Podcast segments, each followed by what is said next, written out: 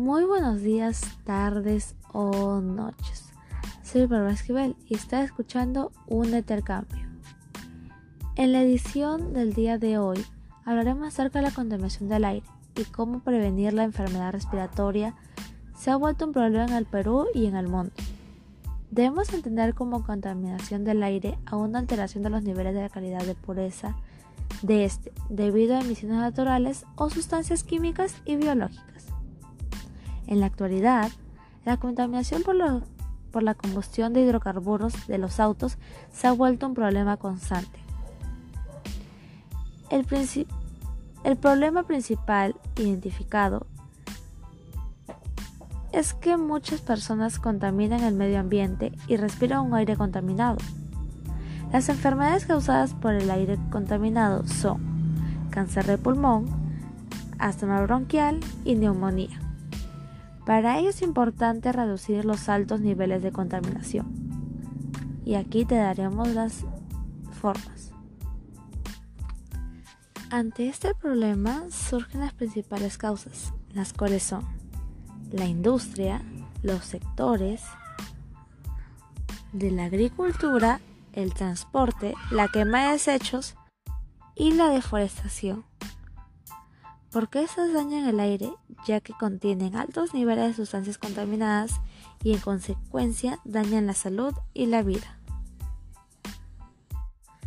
Ante esto nos surge una duda, ¿no cuidar las plantas? Esto puede afectar a la gente, ya que las plantas ayudan a limpiar el aire y sin ellas no podríamos respirar aire limpio. Si cuidáramos, si cuidáramos más plantas, podríamos hacer que el aire sea más limpio. Por eso una buena acción sería sembrar plantas.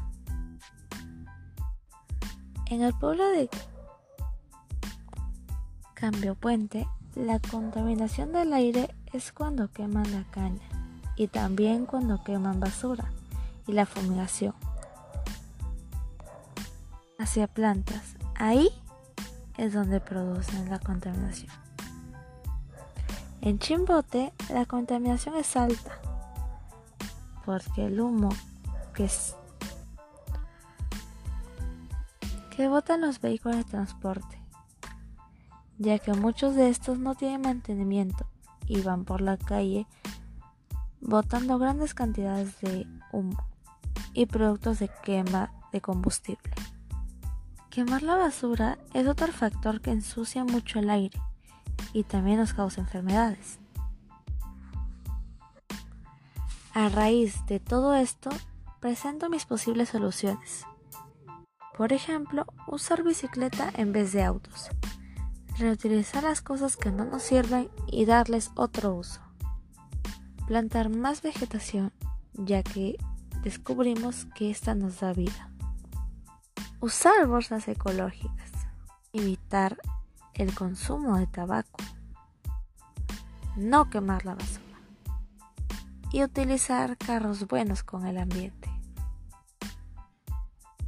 En conclusión, debemos de tomar conciencia de lo que estamos pasando y practicar estas soluciones para tener un buen ambiente sano y limpio y así se reduzcan los niveles de contaminación lo cual provocará que en el futuro tengamos un ambiente limpio para las generaciones futuras.